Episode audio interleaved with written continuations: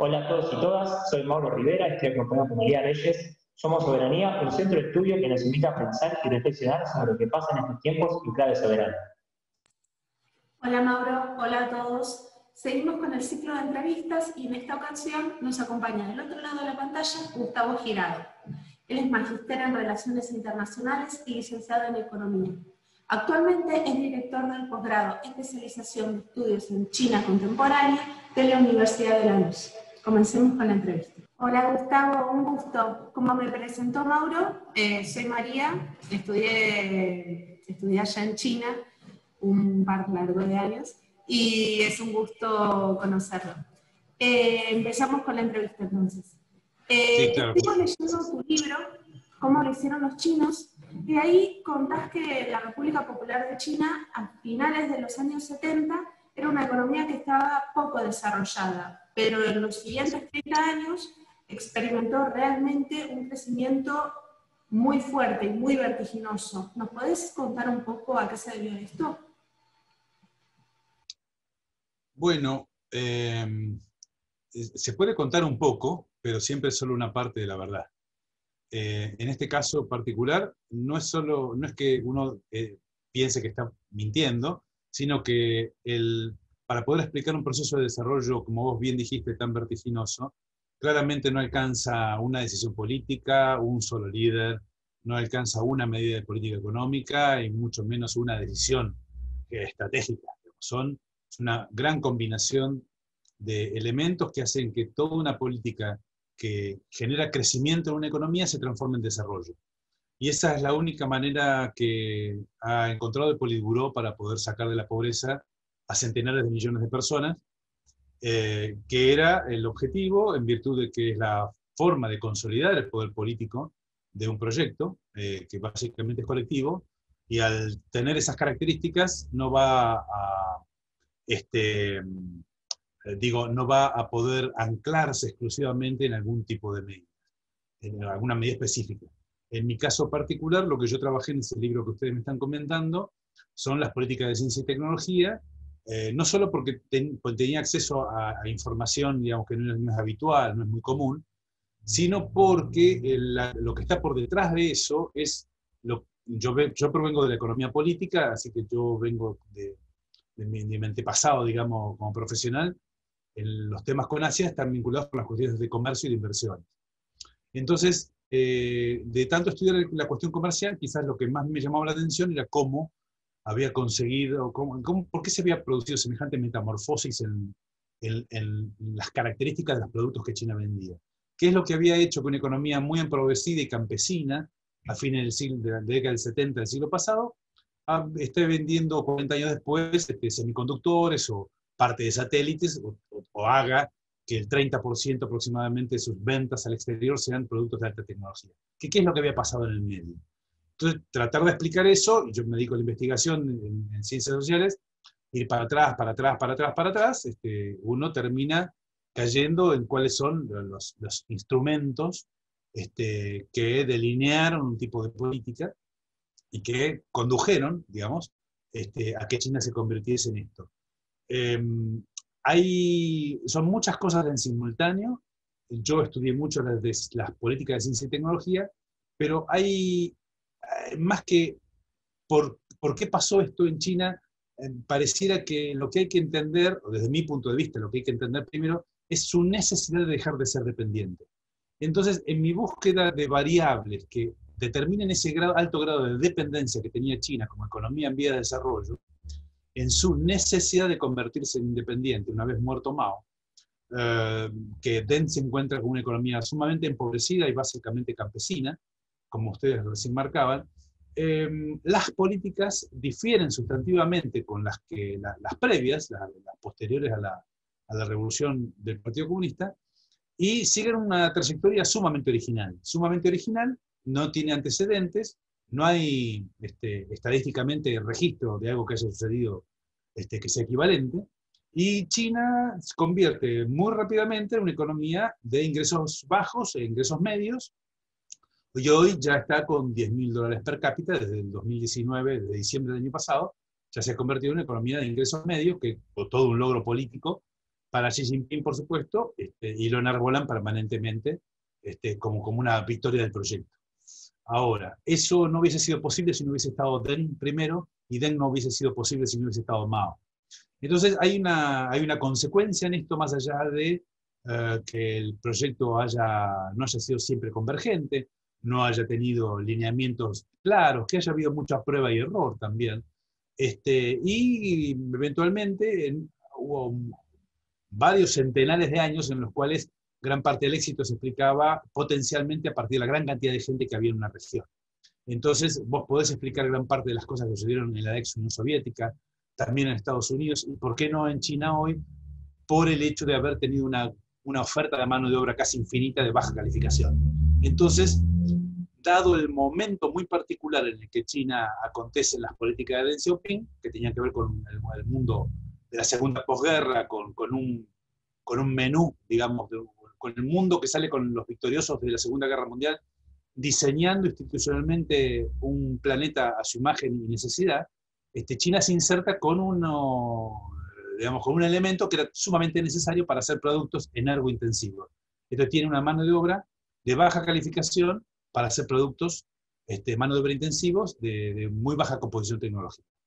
Y eso es ese es el, principal aporte que hace China a la acumulación capitalista durante el último cuarto del siglo pasado.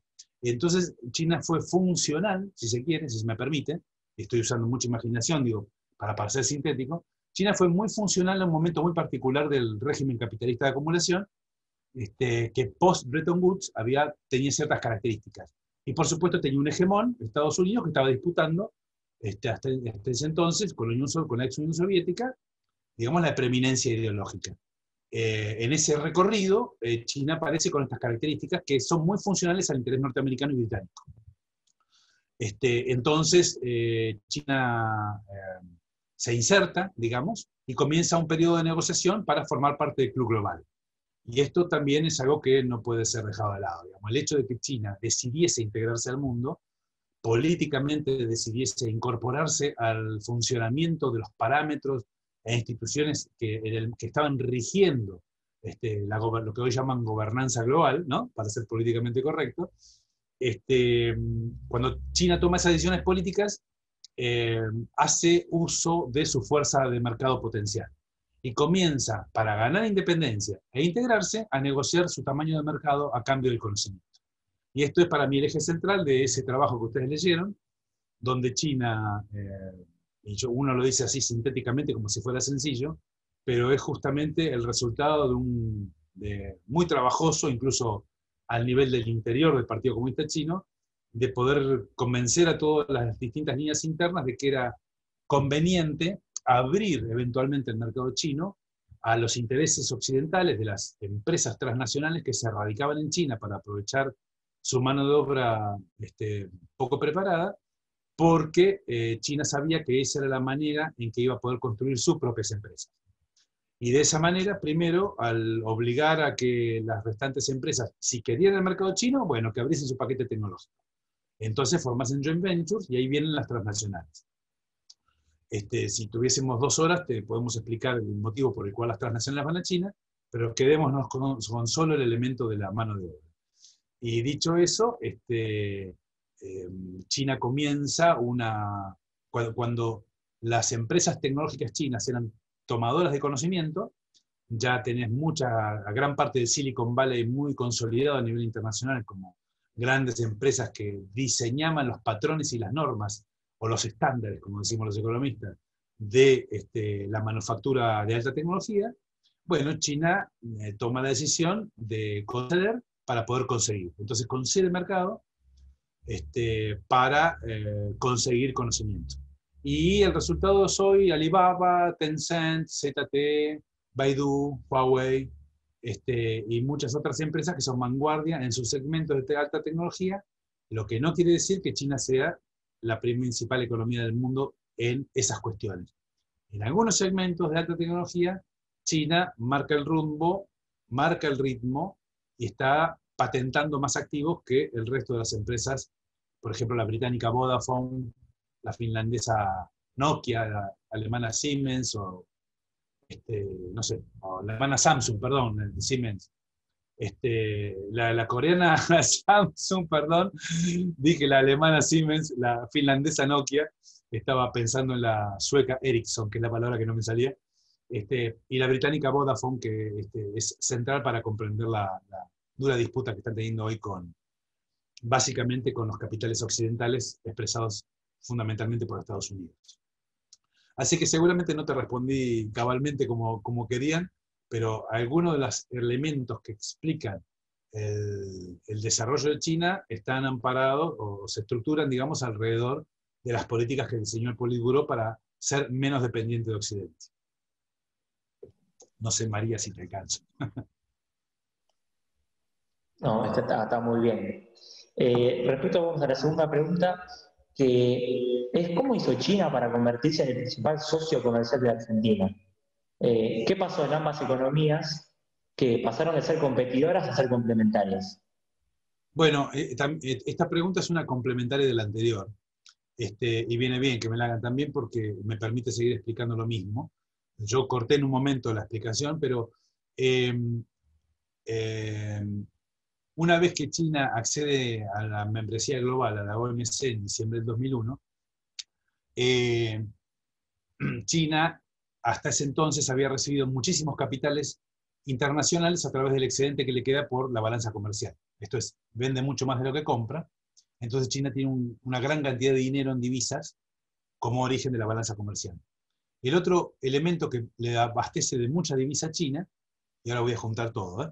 Es este, la cantidad de inversión extranjera directa que va a China a partir del año 79, cuando por primera vez en la historia China permite que vayan las transnacionales a radicarse su territorio. Este, entonces, esos dos elementos son uh, abastecedores de divisas. Llega un momento en que China llega a ver 4 billones de dólares, B larga, ¿no? Con B larga en la notación castellana, convirtiéndose en la economía que más reservas en divisas tiene del mundo. Entonces China decide, frente a la presión que eso ejerce sobre su tipo de cambio, es una cuestión un poco más económico-financiera, pero es, inevitable para cualquier economía, como no hay un mercado libre de cambios en China, el Politburo, sentado sobre esa montaña de dinero, decide salir de compras a partir del tercer trimestre del 2008, cuando acontece la, la caída de Lehman Brothers y por efecto dominó, todo el hemisferio norte occidental empieza una crisis económica que aún hoy no ha, no ha visto la luz al final del túnel, como dicen ahora en Argentina.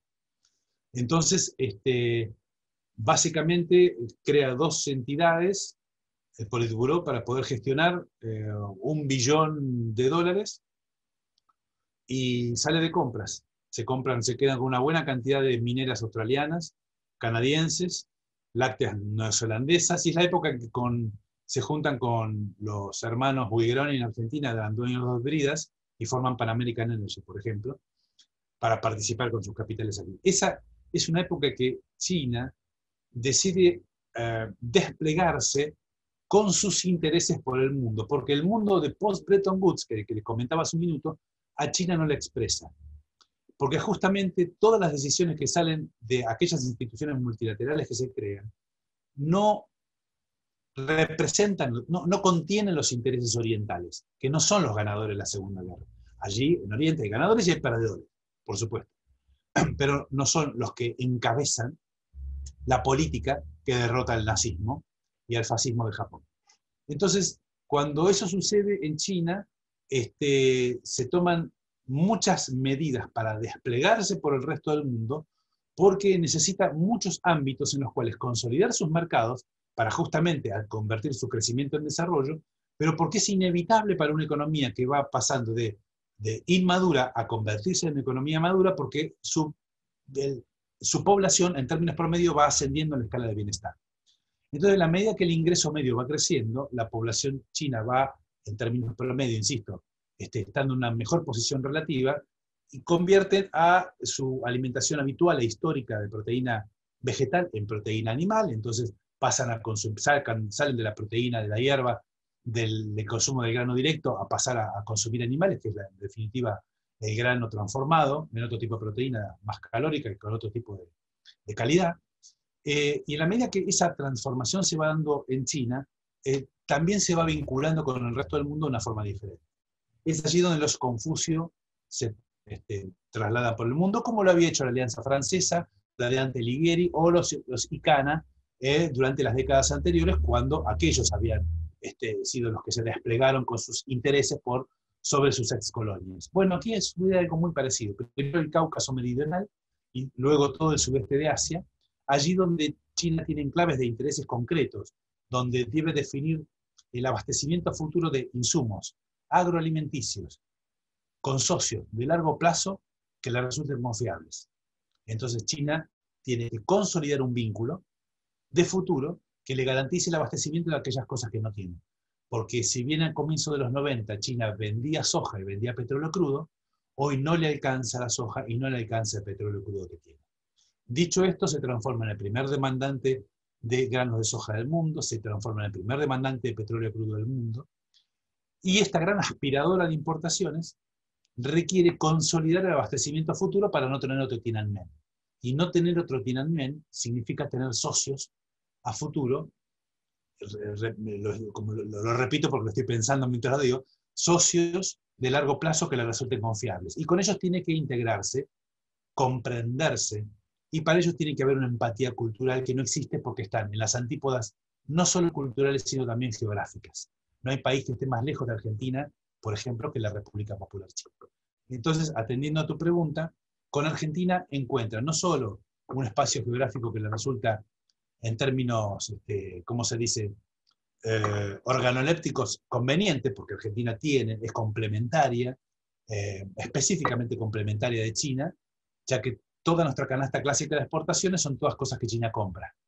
Y básicamente toda la canasta de exportaciones clásica de China son todas cosas que constituyen nuestra canasta de importaciones.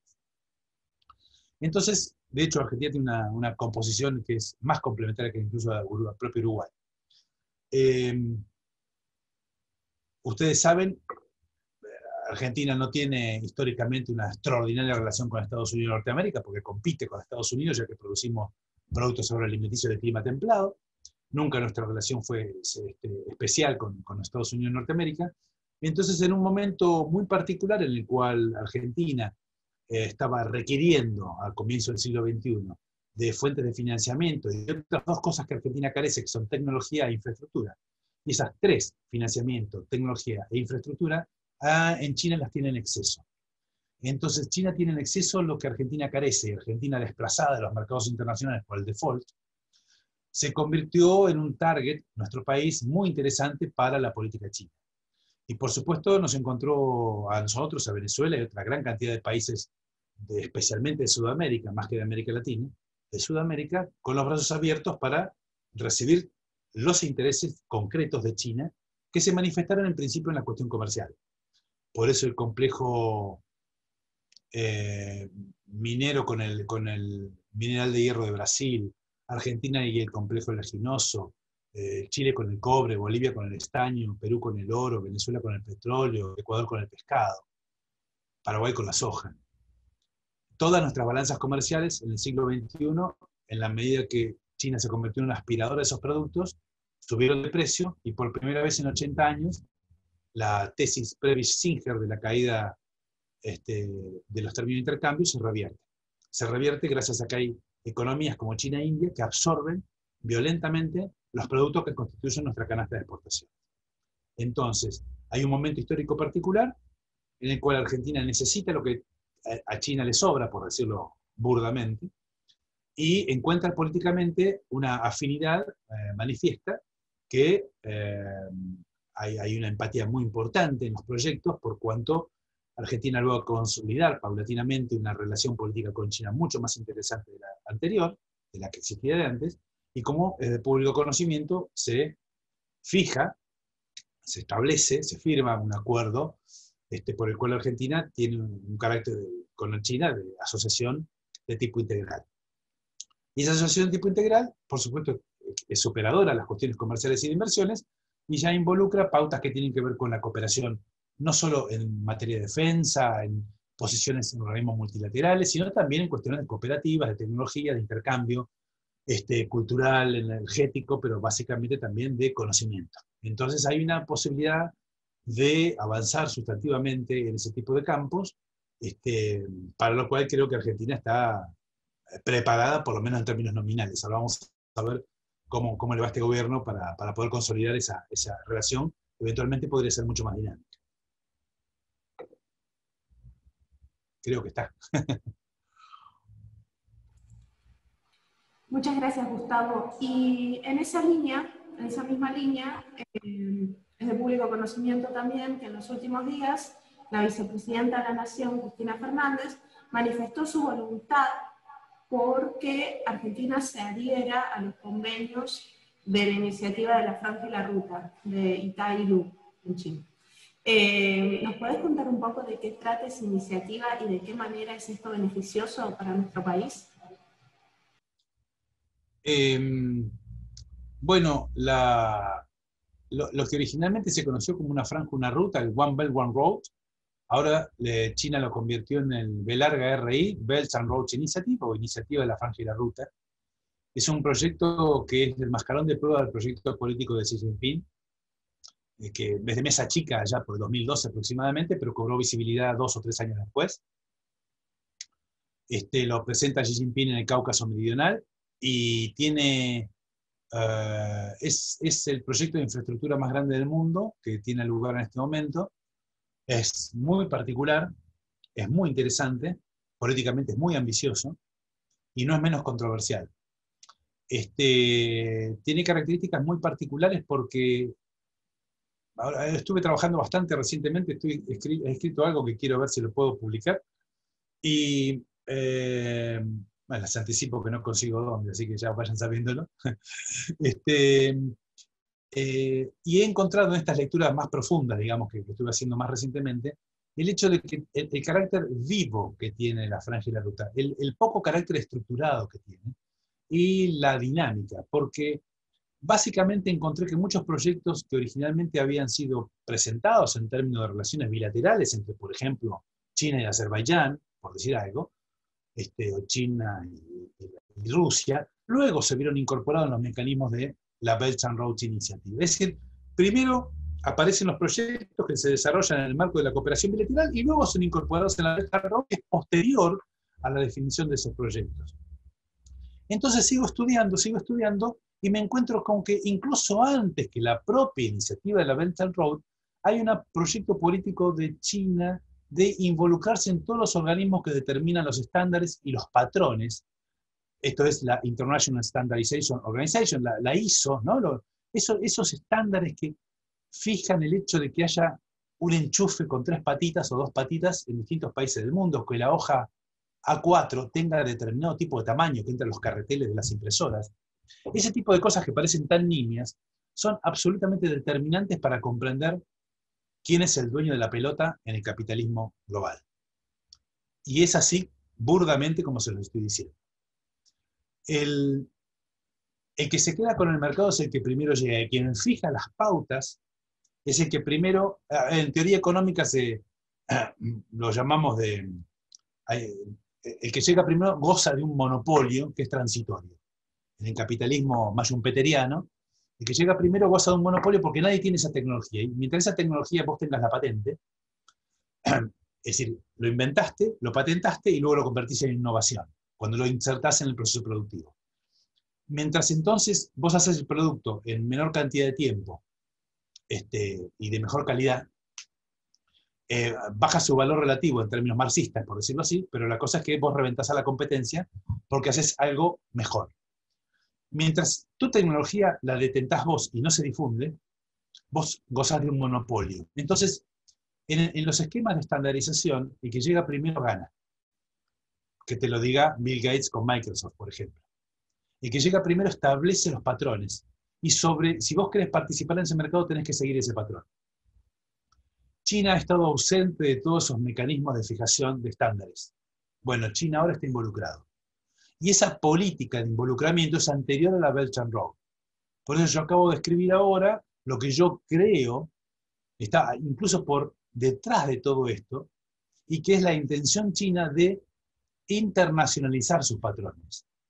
porque en la medida que tenga dificultades de penetrar las instituciones de estandarización internacionales, no tiene otra alternativa que difundir su tecnología a partir de vínculos con todo su vecindario primero y con otros continentes después, llegando incluso a Sudamérica con las recientes reuniones de CELAC China, tratando de eh, difundir los patrones que están encerrados en su tecnología que implican el conocimiento. Ese conocimiento por el cual China tuvo que pagar durante décadas y del cual era dependiente.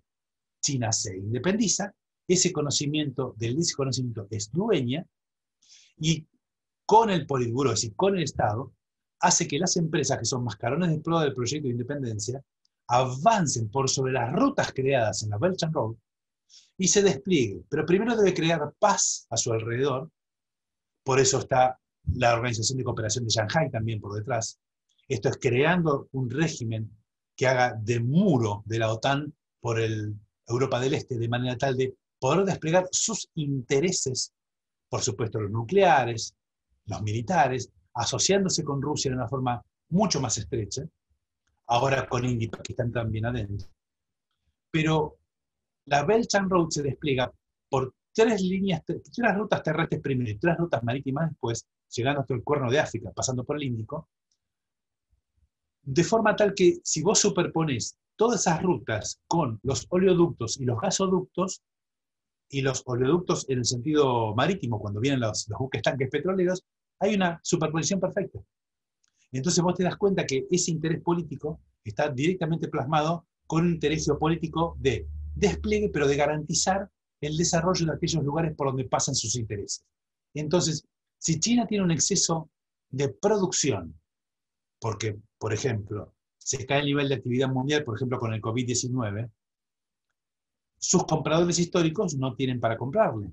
Entonces, China tiene que garantizarse la salida del excedente de oferta por rutas mejoradas, puertos mejorados, aeropuertos mejorados, canales de comercialización y distribución mucho mejores, con capitales chinos, con conocimiento chino y el financiamiento del el Banco Asiático de Inversión e Infraestructura. Entonces, Latinoamérica está muy lejos de eso. Por eso no aparece originalmente en, en la Belt and Road Initiative, pero sí aparece después cuando los canales de comunicación pasan a tener otra preeminencia. Esto es cuando comienzan a dispararse las problemáticas entre Huawei y eh, básicamente el Poder Ejecutivo norteamericano desde que asume el señor Donald Trump, eh, hay ahí un despliegue político de la Belt and Road Initiative donde eh, cobra otra jerarquía la cuestión de la vinculación de comunicaciones. Y yo creo que ese canal incluso puede ser el que se desarrolle primero con Latinoamérica antes que otros, dado que no hay una vinculación geográfica. Em, en principio, la distancia geográfica afecta a que haya algún tipo de vinculación más estrecha. Pero antes que eso, Argentina debería pensar que va a ser con el Asian Investment, el Banco Asiático de Inversión e Infraestructura, discúlpenme, este, porque debes, estar, debes ser miembro para poder participar de la AIB con intereses concretos, ya que es el AIB el que financia los proyectos. Así que si quieres hacer un joint venture con una empresa china para desarrollar un puerto en Argentina, por ejemplo, y estoy inventando en este momento, este, no va a poder ser con el financiamiento de la Belt and Road si las empresas argentinas participantes del proyecto no eh, tienen radicación en un país don, que sea miembro del AIIB. Así que me parece que es condición necesaria, pero no suficiente. Muy claro. Eh, respecto, justo hablaste recién de, China y Estados Unidos, este conflicto que está tomando conocimiento en los últimos meses. ¿Qué opinión tienes respecto de la relación China-Estados Unidos? ¿Crees que va a haber algún impacto respecto a las elecciones en noviembre? ¿Y de qué manera va a afectar esto a nuestra relación con Argentina y con China y con Estados Unidos? Eh, bueno, probablemente, al revés de lo como vos lo decís, probablemente porque hay elecciones en Estados Unidos haya gran parte del problema. Y de hecho el problema puede ser totalmente funcional a los intereses de alguna de las partes que están compitiendo en Estados Unidos ahora. El señor Donald Trump, debo admitir que es un feroz cumplidor de sus promesas preelectorales, porque recuerdo que era el target de su discurso preelectoral el hecho de que China era el demonio este, convertido en la bandera roja, eh, que había, había, cobrado cuerpo, digamos, en, la bandera, y ha sido el país más mencionado por el señor Donald Trump en la campaña preelectoral y muy especialmente en el 2016 y él cuando una vez gana las elecciones, lo primero que dice es que va a hacer tres cosas. Primero, va a quitar a Estados Unidos del Tratado de Asociación Transpacífico, el famoso TPP, cosa que cumple. Y lo segundo es que dice, informa ese día, que si no alcanza una relación más conveniente para Estados Unidos en su relación bilateral con China, al momento que él tenga que salir del Ejecutivo, cuatro años después, esto es ahora, dentro de unos meses, eh, él decía que iba a, los impuestos que le iba a cobrar los productos chinos iban a alcanzar el 45% para que ingresen al territorio norteamericano.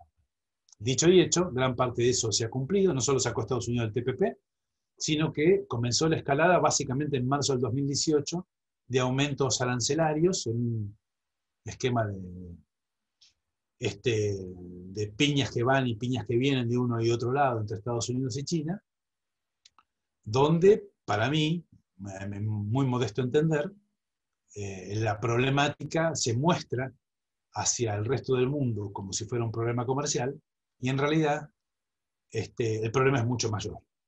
La cuestión comercial, como bien marcaron ustedes recién, es importante, hay problemas, escaló, se pusieron muchas trabas mutuamente y efectivamente el comercio bilateral en 2019, recién en 2019, decayó. En 2018 había decaído, pero el déficit que se suponía que iba a ser achicado por las medidas norteamericanas se aumentó. Pero en el 2019 se redujo el déficit, las ventas norteamericanas fueron mayores y el comercio total disminuyó. Por eso alcanza un acuerdo de fase 1 el 22 de enero del, 2020. En ese acuerdo de fase 1 se gestiona la administración del comercio bilateral tal que Estados Unidos, eh, China se compromete a venderle, eh, perdón, a comprarle a Estados Unidos por 200 mil millones de dólares más en productos agroalimenticios, básicamente, respecto de lo que le compró China a Estados Unidos en el 2017, que es lo que se toma como piso para hacer la comparación. 200 mil millones de dólares más de productos que componen la canasta clásica de venta del medio oeste norteamericano. O sea, lo que vendemos nosotros. Soja, aceite de soja, biocombustible, carne de pollo, carne de cerdo, pero es donde está el voto del señor Donald Trump. El voto que lo favorece y que lo llevó al poder en el 2017. Entonces, la pelea comercial no me parece que sea el fondo de la cuestión. Sobre lo que yo trabajo, en lo que yo creo, es que el fondo de la cuestión es una disputa hegemónica que se da en varios planos. El que ve la tribuna es este problema comercial. Y me parece que la disputa es muy importante, es mucho más importante que este problema comercial. Eh, no tiene tanto que ver con que impacte una cuestión económica sin inmediato, afecta intereses muy concretos, sino que refiere más a cómo va a seguir funcionando el mundo. Y por eso yo me puse a estudiar el tema de los patrones y los estándares. Porque cuando empiezo a allanar el tema de Huawei, que en realidad hay otros temas por detrás que tienen que ver con la norteamericana Qualcomm y la, China ZTE, con unas sanciones que recibió ZTE en el 2018. Eh, cuando empiezo a hablar de ese tema me doy cuenta que los patrones y las normativas sobre el funcionamiento del 5G no estaban patentadas. Entonces, indago y hago unas cuantas preguntas por ahí y me entero que justamente lo que en la ventaja que tiene la República Popular China con una de sus empresas estandartes, que es Huawei, es que en el estricto punto del 5G son vanguardia tecnológica. Tienen más patentes que otras empresas de otras economías importantes. No así en 1G, 2G, 3G y 4G. En 1G y 2G los estándares eran básicamente europeos. En 3 y 4G los estándares eran básicamente norteamericanos, con Qualcomm a la cabeza que es como la vanguardia tecnológica en semiconductores. Y ahora tenés que en 5G las empresas chinas, con Huawei a la cabeza, son muy importantes. No son las únicas, pero todo eso recién está comenzando a aparecer, a aflorar. El campo de batalla parece ser la Unión Europea. De allí tantos problemas, de allí tantos problemas recientes y de allí el Brexit y de allí muchas otras cosas más. Así que creo que la disputa es hegemónica por espacio de decisión y por la fijación de los patrones y por tanto la consolidación de las tecnologías más valiosas en los mercados más prometedores. Por eso Estados Unidos ha, me parece a mí, desplegado toda su fuerza política en esto y también está desplegando la militar, por eso sus, sus avances sobre el mar del sur de China. Pero lo que ha pasado con la prohibición de, de TikTok en la India, lo que ha pasado con la prohibición de Huawei en Gran Bretaña, lo que ha pasado con la prohibición en Nueva Zelanda de Huawei y, y ZTE, tanto en Nueva Zelanda como en Australia, y lo que ha provocado, por supuesto, en Estados Unidos, con la prohibición de TikTok, por supuesto, que es, de una empresa, ¿cómo era? bueno, no me acuerdo, de la empresa que es la dueña de TikTok. Este, pero bueno, en definitiva, algunos proyectos de aplicaciones que son muy difundidos y que son acusados de espías, acusaciones que hasta ahora no encontraron ningún tipo de, de prueba.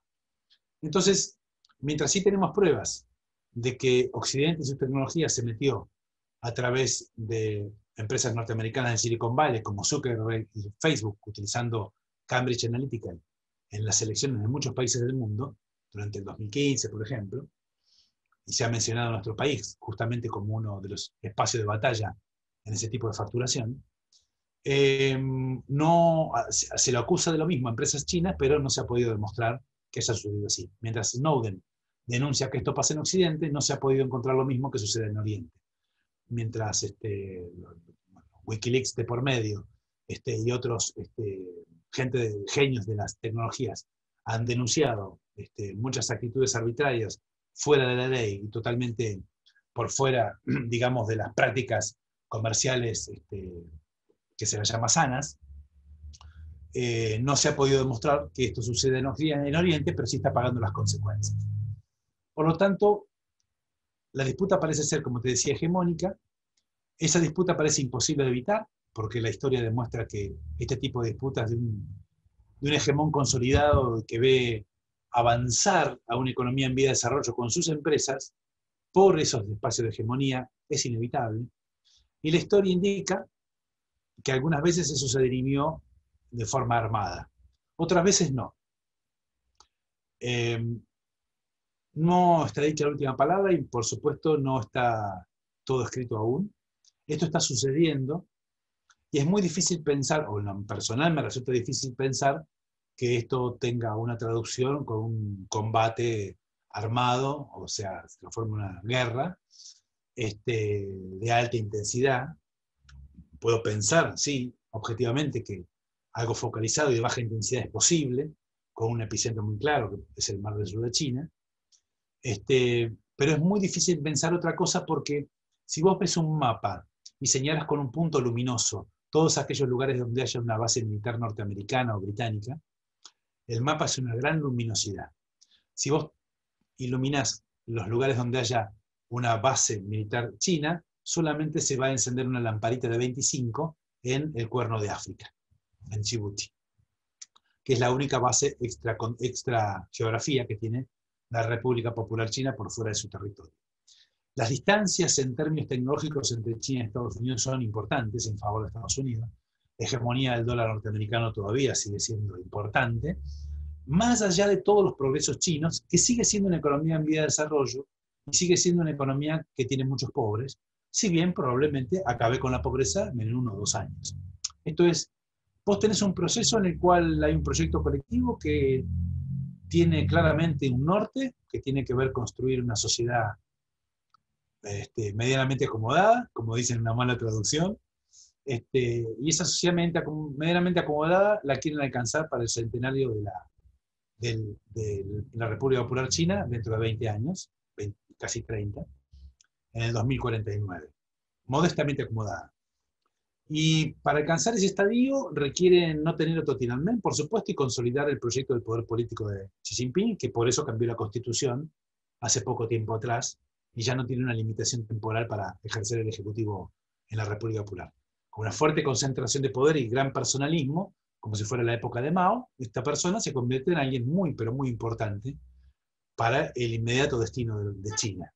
Como China, desde el 2014, la economía más grande del mundo en términos de paridad de poder de compra, China desplaza por primera vez en 142 años a quien había sido, desde 1874, Estados Unidos de Norteamérica es la economía más grande del mundo. Ese lugar lo pierde en el 2014, 142 años después, en términos de paridad de poder de compra, midiendo en PPP, con, en manos de la República Popular China. Eh, dos años antes, China pasó a ser la economía que más comercio lleva adelante en el mundo, porque sumando las Expo y las Impo, es quien más comercia en todo el mundo. Y dos años antes, en el 2010, China deja de ser tercera y pasa a ser segunda al superar a Japón. Esto es, pasa a ser segunda en el 2010, el que más comercia en el 2012 y la más grande del mundo en el 2014. ¿Qué apuro hay? Yo no veo ninguna necesidad de que se resuelva mañana un problema comercial. Las elecciones son en Estados Unidos, no son en China.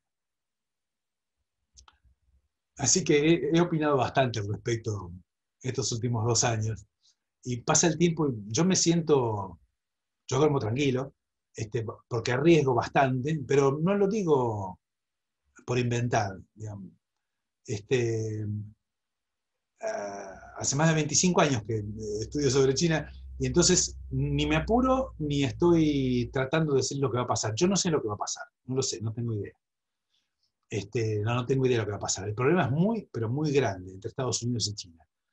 pero es, es, altamente probable que Estados Unidos cambie el poder ejecutivo en, diciembre, en noviembre. Posiblemente sea el señor Biden el nuevo presidente.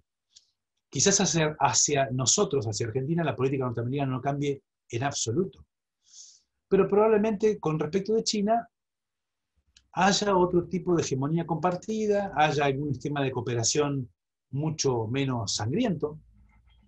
Este, China tiene problemas con la India, tiene problemas con Japón, tiene problemas regionales importantes. Estados Unidos está muy involucrado en todo ello. Los problemas en el Tíbet o en Xinjiang o en Hong Kong o en Taiwán se los hacen aparecer todo el tiempo. Y si no es uno, cuando uno sale de la primera página de los diarios, aparece otro. Las huellas digitales de Estados Unidos y Gran Bretaña están en todos esos lugares, permanentemente. Entonces, la verdad, yo sigo viendo a China como una economía dependiente, fuertemente dependiente, que trabaja para no serlo, este, y de quien es muy interesante estudiar para poder aprender cosas, pero que es muy difícil hacer una transferencia inmediata de aprendizaje porque somos cosas muy diferentes. Pero yo creo que, si bien hay mucho para aprender, soy consciente de ese, arribo desde los barcos que hicimos desde el hemisferio norte occidental, esto es, este, de dónde viene nuestra sangre, cosa que se nota mucho, se nota y mucho. No sé si te responde María, ustedes me dejan hablar y su problema. muy bien, muy, muy claro. Eh, por último, para finalizar, ¿qué es para vos soberanía? ¡Apa! Eso no es China. es una pregunta difícil, señor periodista. Em, los libros deben decir algo parecido a... Deben, decir, deben hacer referencia justamente a esto que estuve estudiando de la dependencia y de la independencia. Entonces, de hecho, alguna vez leí la, que muchos utilizaban una palabra como si fuera la otra. Eh, es muy difícil ser independiente si no sos soberano, por ejemplo. Eh, y hay distintos tipos de soberanía, así como cuando uno utiliza el término dependencia, puede ser que un niño dependa de los padres, puede ser que una economía dependa de otra, es decir, hay muchas formas de abordar el concepto de dependencia. Una persona puede ser dependiente de otras personas, por distintos motivos, por supuesto, y una economía puede depender de muchos otros factores y algunos, los que dependen de las decisiones de otros, pueden nominalmente ser independientes, su estatus jurídico independiente, son economías este, son independientes, tienen su propia bandera, este, sancionan sus propias leyes, pero son fuertemente... Entonces, yo ahí el término de soberanía lo relativizo bastante.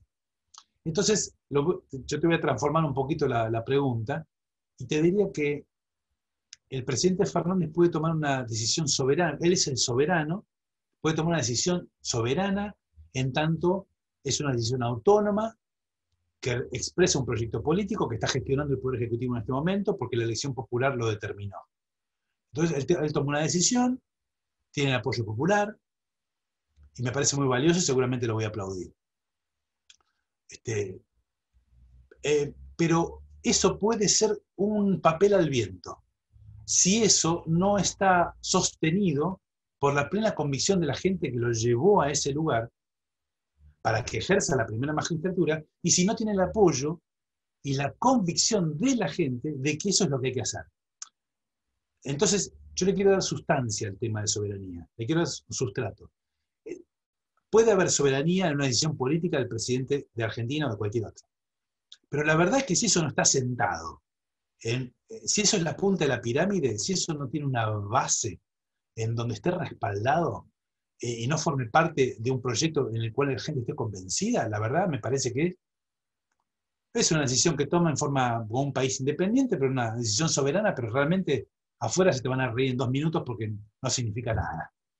Porque la gente en cualquier momento no lo siente como propio. Entonces, me parece que es soberano quien toma esas decisiones independientes, pero debería estar mediatizado por un respaldo en aquellos que establecieron que esa persona sea la soberana de ese momento político. Esto es, si la decisión está arraigada en la voluntad de la gente, es una decisión soberana de un país independiente. Me parece que quiere, en ese camino. Pero si toma una decisión entre gallo y medianoche, que puede estar bárbara y la recontra aplaudimos, por ejemplo, Racing campeón por decreto, por ejemplo, si decidimos esto, que Racing sea campeón por decreto, bueno, la verdad que los hinchas de Racing vamos a estar muy contentos. Pero eh, la verdad que va a durar los 10 minutos que dure y no va a tener ninguna razonabilidad, no va a tener ningún sustento y no va a tener ningún apoyo, porque lamentablemente la mayoría no son hinchas de Racing. No sé si fue un buen ejemplo, pero es divertido. Este, pero sí, vale, para ser más serios, si tomase una decisión respecto a la deuda externa, o si tomase una decisión de integración regional, si tomase una decisión respecto a Estados Unidos y China, si tuviese una decisión respecto de eh, algún proyecto estratégico, me parece que si esas cosas no tienen una, eh, un arraigo en la voluntad de la gente, eh, por eso me gusta cuando hay un trabajo previo en la gente, para que la gente sea la que naturalmente lleve a que esa decisión sea tomada. Entonces nunca aparezcan sorpresas en la titularidad, porque eh, ¿Por qué se tardaron tanto en tomar la decisión que ya está en, los occipitales, digamos, de la población? Cuando ya está, es inherente a nuestro pensamiento, nuestro cotidiano, cuando nos levantamos en la mañana y ya no dudamos que el presidente Fernández, porque no hay otra posibilidad que hasta dentro de que termine su mandato él va a ser el presidente, bueno, de la misma manera deberíamos levantarnos pensando en que las medidas que toma son en favor de este, lo que llevó como programa de una coalición este, de partidos y que hoy constituyen esta alianza este, que está gestionando, por ejemplo, la Administración del Estado. Entonces, si las decisiones que se toman en forma independiente están fundadas en ese respaldo, ahí yo te digo que, son, que eso es soberanía. Si no estuviese eso otro, eh, serían decisiones soberanas, pero no sé si es el término adecuado. No estoy seguro, yo no soy un politólogo y toco de oído. Muy bien, no sé si María quiere hacer alguna pregunta más. No te escuché, María, está el micrófono apagado. Gracias, Gustavo. No, gracias a ustedes por la nota. Les mando un saludo y les deseo mucha suerte con el instituto, con el centro. Bueno, muchas gracias. Eh, ha sido un gusto eh, poder hablar con vos, que nos cuentes un poco sobre China y bueno, estaremos hablando y comunicando en otro momento. Cuando guste. Mando un abrazo. abrazo.